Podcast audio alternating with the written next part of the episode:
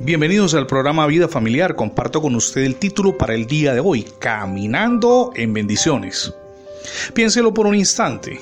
Fuimos concebidos junto con nuestra familia para ser bendecidos. Esa es una de las grandes consecuencias que se derivan de la obra redentora de Cristo en el Gólgota. Por ese motivo fuimos redimidos de la maldición. En Gálatas capítulo 3 versos 13 y 14 leemos, Cristo nos redimió de la maldición de la ley y por nosotros se hizo maldición, porque está escrito, maldito todo aquel que es colgado en un madero, para que en Cristo Jesús la bendición de Abraham alcanzara a los no judíos, a fin de que por la fe recibiéramos las promesas del Espíritu. Esos dos versos resumen perfectamente el Evangelio. Hablan de la maldición, de la bendición y de la promesa. No sé si lo ha descubierto, pero esas tres cosas son el tema central de las escrituras desde el Génesis hasta el Apocalipsis. Se trata de la bendición de Dios, es el mensaje de cómo Él dio esa bendición a la humanidad, cómo la perdimos y cómo abrimos la puerta a la maldición. Pero también en el Evangelio se nos habla de cómo Dios restauró las bendiciones para que podamos andar en esa dimensión, la dimensión de las bendiciones, y recibir todo lo que el Espíritu Santo ha prometido.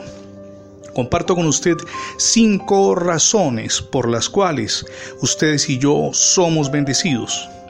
La primera es que Jesús le redimió de la maldición cuando fue a la cruz, como lo leemos en Gálatas capítulo 3, verso 13. La segunda es que la bendición ha sido la voluntad de Dios para la humanidad desde el propio jardín del Edén. Eso lo leemos en Génesis 1.28.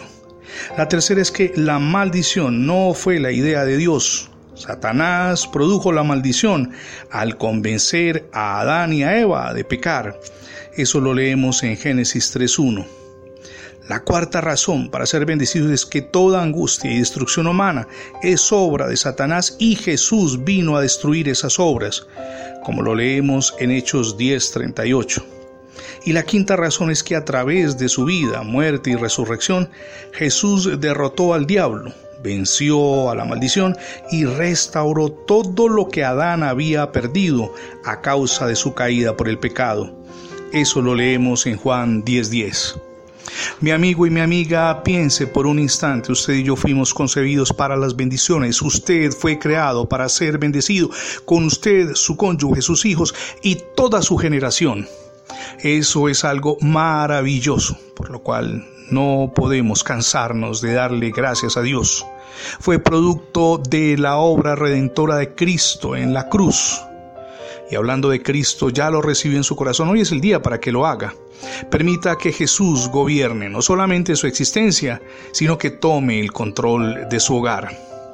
Recíbalo hoy en su corazón. Recuerde que ingresando la etiqueta numeral Radio Bendiciones en Internet tendrá acceso a más de 20 plataformas donde están alojados nuestros contenidos digitales. También nos gustaría mucho que se suscribiera a nuestra página en internet. Es facebook.com barra inclinada programa Vida Familiar. Se lo repito porque es muy sencillo.